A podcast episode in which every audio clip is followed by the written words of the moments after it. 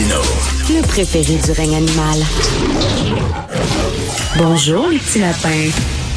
Alors, vous savez qu'il y a des gens qui voudraient qu'on reporte les Jeux d'hiver euh, euh, de, de, Chine qui devraient se dérouler en Chine, les, les, les Jeux de Pékin. Euh, et euh, là, en fait, c'est le cas d'Alexis Brunel euh, du CEP du Bloc québécois qui est venu nous en parler ici en studio à Cube. lui pour le report parce qu'il dit c'est impossible de tenir des Jeux dans un pays antidémocratique comme la Chine. Mais là, il y a des, il y a des athlètes qui disent, écoutez, là, nous autres, on veut pas faire les frais de cette guerre diplomatique Nous allons parler avec Alex Harvey. Alex Harvey, l'excellent fondeur olympique, un athlète formidable et qui est avocat aussi. Bonjour, Monsieur Harvey. Bonjour, bon matin. Bonjour, oui, euh, Adam Van euh, Kerveden. C'est un ancien kayakiste olympique. Il a été le porte-drapeau du Canada aux Jeux olympiques d'été de Pékin en 2008. Lui, il dit nos athlètes ne sont pas des pions diplomatiques. C'est pas vrai que nos athlètes vont faire les frais de cette guerre-là entre, entre le Canada et même les pays occidentaux et la Chine. Qu'est-ce que vous en pensez? Écoute, moi, je me range derrière euh, cet argument-là. Là. Monsieur Vancouver est également un député fédéral euh, mhm.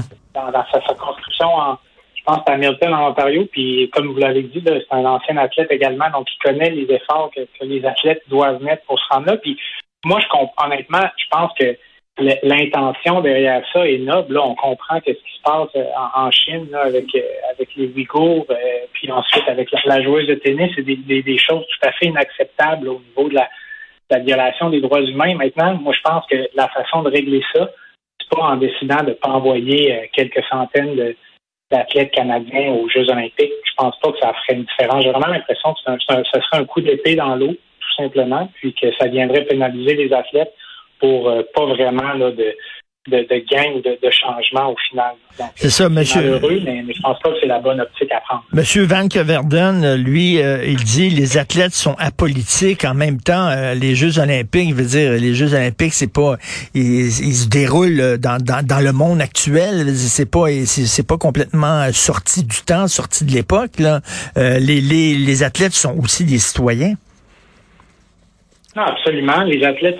Mais c'est vrai, vous avez raison quand vous dites que que, que c'est pas la politique. Il n'y a rien d'apolitique dans le monde aujourd'hui. Ben Donc, euh, ça, ça, je suis d'accord avec vous. Euh, mais, mais par contre, je pense juste pas que c'est une décision qui, qui pèserait beaucoup dans la balance euh, au niveau du, des, des, preneurs de décision en Chine, là, puis qui, qui décideraient suite à ça d'arrêter les violations des, droits humains. Donc, je pense, je pense que l'intention est bonne, il faut juste trouver un, meilleur moyen, un moyen qui va avoir plus d'impact. On se souvient là euh, quand euh, la Russie avait envahi l'Afghanistan, on avait boycotté les Jeux de Moscou en Russie et ça doit être extrêmement tragique pour un, jeune athlète, une jeune athlète qui s'entraîne pendant des années, puis on lui dit, puis là qui rêve de monter sur le podium, puis qu'on lui dit ben là tu pourras pas, ça va être dans quatre ans ou ça va être dans un an ou deux ans, ça n'a pas de sens. Là. Ah non, c'est clair. En fait, même mon père, moi, été qualifié pour les Jeux de, Moscou, puis il a, subi le boycott en tant qu'athlète. Je pense qu'à cette époque-là, c'était quand même c'est le Canada qui avait suivi là, la voie euh, pavée par les par les États-Unis, par les Américains.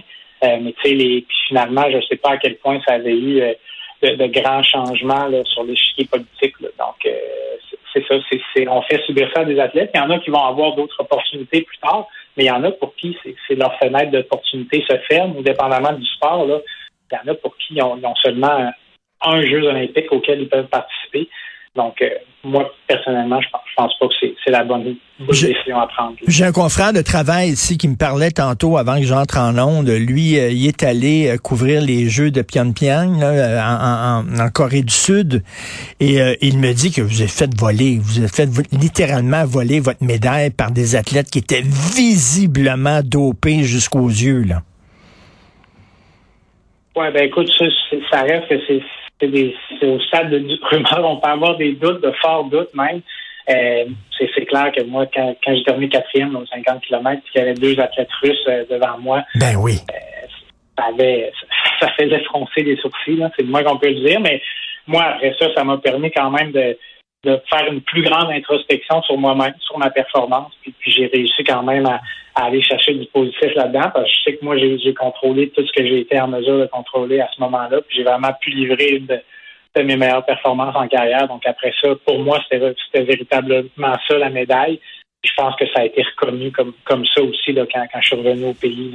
Mais, mais, mais, mais, il, y a, la médaille, mais il y a d'autres choses aussi. Tout à fait, mais reste que c'est quand même injuste de, se, de se battre, de compétitionner contre des athlètes, par exemple des athlètes chinois, des athlètes russes, euh, qui euh, sont dans des dans, dans, dans, des régimes qui, eux autres, ont se doper leurs athlètes, euh, ils ont aucun aucun scrupule à le faire.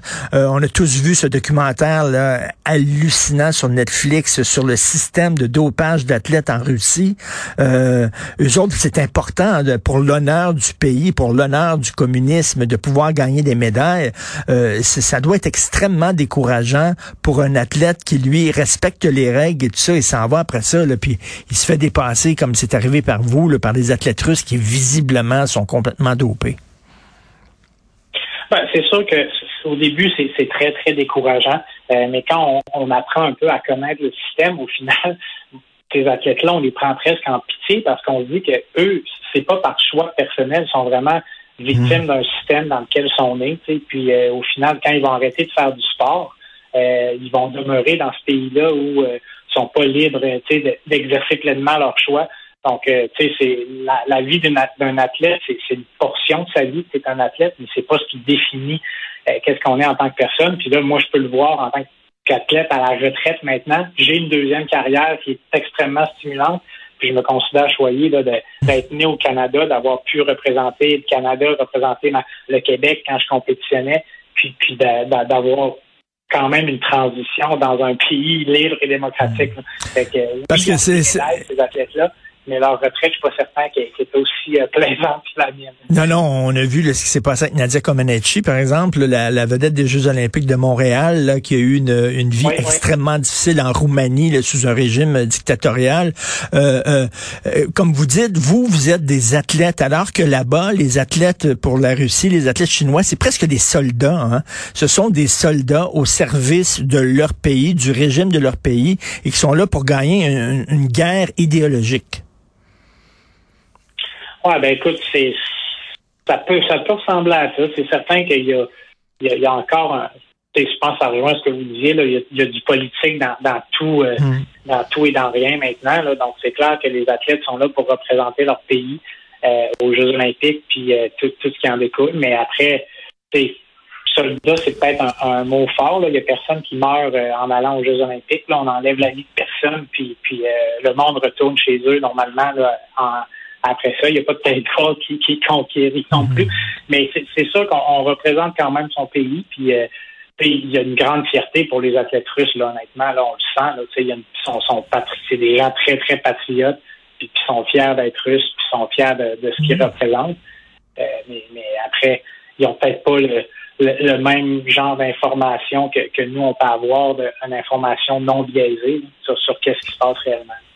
Mais euh, mais reste que c'est quand même c'est quand même des, des batailles injustes lorsqu'on on, compétitionne contre des contre des athlètes comme ça. Et euh, euh, il n'y a pas une réflexion à avoir sur les Jeux Olympiques, Alex Harvey, c'est-à-dire que ça coûte extrêmement cher. On sait tenir des Jeux Olympiques. et là, ben c'est quels pays qui vont être intéressés à organiser des Jeux Olympiques? Ben ça va être des pays comme comme la Russie, comme la Chine, comme l'Arabie Saoudite, où c'est des pays antidémocratiques qui sont prêts à payer des gonzillions de dollars pour euh, parce que ça va ça va aider l'honneur du pays, etc., à se faire accepter de la communauté internationale. Donc, il y a peut-être une réflexion à faire aussi sur euh, la façon dont on organise les Jeux olympiques. Ah, ça c'est clair, ça c'est clair. Puis on n'a pas encore on parle même pas de l'environnement là-dedans, mais de construire des nouveaux stades olympiques en, les Jeux d'hiver, ça prend une montagne de ski alpin. Des fois, on arrive à des endroits où il n'y a, même pas de centre de ski alpin dans le pays. On construit tout de, A à Z. Donc, euh, non, moi, je pense qu'il faut, penser comme peut-être maintenant à, faire une rotation entre, les sites qui ont déjà hébergé les, Jeux olympiques pour pas avoir à toujours rebâtir à zéro.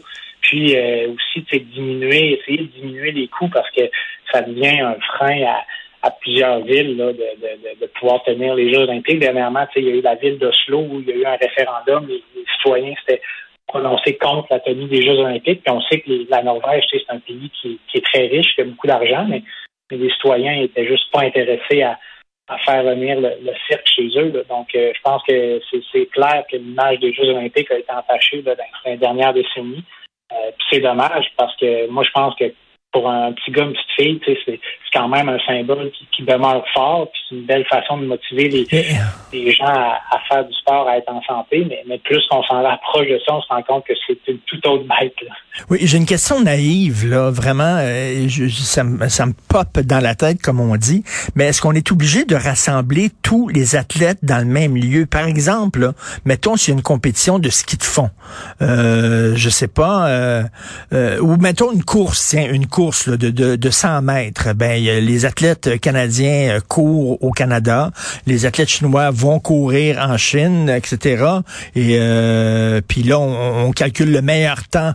Ben c'est lui qui a la médaille d'or. Sont-ils obligés d'être tous ensemble dans le même euh, dans, dans le même amphithéâtre, dans le même stade? Ouais, ben ça, ça dépend des sports, mais honnêtement, les conditions, tu sont, sont différentes, puis les performances, là, ce, qui, hmm. départage le premier du dixième, parfois c'est des dixièmes de seconde. Donc, euh, même en patinage de vitesse, on dit bon, tout le monde est dans un dans, sur une piste de glace, mais il y a des anneaux de vitesse qui sont notoriés. Il y a une notoriété hmm. parce que la glace est plus rapide. Tu sais, chez Calgary, Salt Lake City, euh, un peu, il y a un petit peu plus d'altitude, donc il y a moins de pression atmosphérique, il y a moins de résistance dans l'air ça fait que les patineurs peuvent aller plus vite. Nous, en ce moment, ben, la qualité de la neige, le dénivelé du parcours. Donc ça, je pense que je suis pas certain que ça, fonctionnerait très bien. Mais par contre, c'est possible d'avoir des grands événements sportifs où on réunit, on réunit pas tous les sports ensemble. En, si je pense au, au, championnat du monde de ski, ben, il y a du ski de fond, il y a du saut à ski, il y a du combiné nordique. Ensuite, euh, les championnats du monde d'athlétisme, ben, c'est les sports d'athlétisme qui sont là, mais il y a les nageurs, les sports de natation, gymnastique sont pas là en même temps. Donc, il y a moyen d'avoir des événements internationaux avec tous les meilleurs au monde dans, la même discipline, mais pas tous les sports confondus qui sont là au même endroit. C'est ça qui rend ça un peu plus compliqué. Très intéressant. Et, rapidement, rapidement, vous avez un combat, vous voulez sauver le Mont-Saint-Anne, euh, Alex Harvey? Oui, oui, absolument. Ben écoute, ça, c'est quelque chose qui, a, qui a décidé euh, il y a, plus d'un an maintenant. Puis il y a, plusieurs personnes, euh, des, fanatiques de ski qui, qui, ont, qui, commencent à livrer un combat. Mais maintenant, on élargit un peu notre notre groupe de personnes. Il y a des gens du, du, du, monde politique, du monde des affaires de la région de Québec qui, qui voient vraiment euh, le Mont-Saint-Anne en ce moment comme une perte d'opportunité, surtout au niveau du développement économique. Donc, euh, on essaie de, de faire changer les choses, puis que l'opérateur qui, s'occupe de gérer le Mont-Saint-Anne soit plus redevable, euh, entre autres au gouvernement du Québec, parce que au final, c'est sur les terrains de la CEPAC que ça se mm. passe, l'exploitation du Mont-Saint-Anne, puis, c'est vraiment le, le gouvernement qui, qui, a le gros bout du bâton à ce niveau-là. Donc, nous, on demande un peu de qu'il y ait des redevances qui soient qui soient faites là, auprès du gouvernement, puis qu'il y a des obligations qui, soient remplies. Ben, tout à fait, parce qu'il est sous-financé. Merci beaucoup, M. Alex Harvey. Merci. Merci. Bonne journée. Bonne journée. Merci.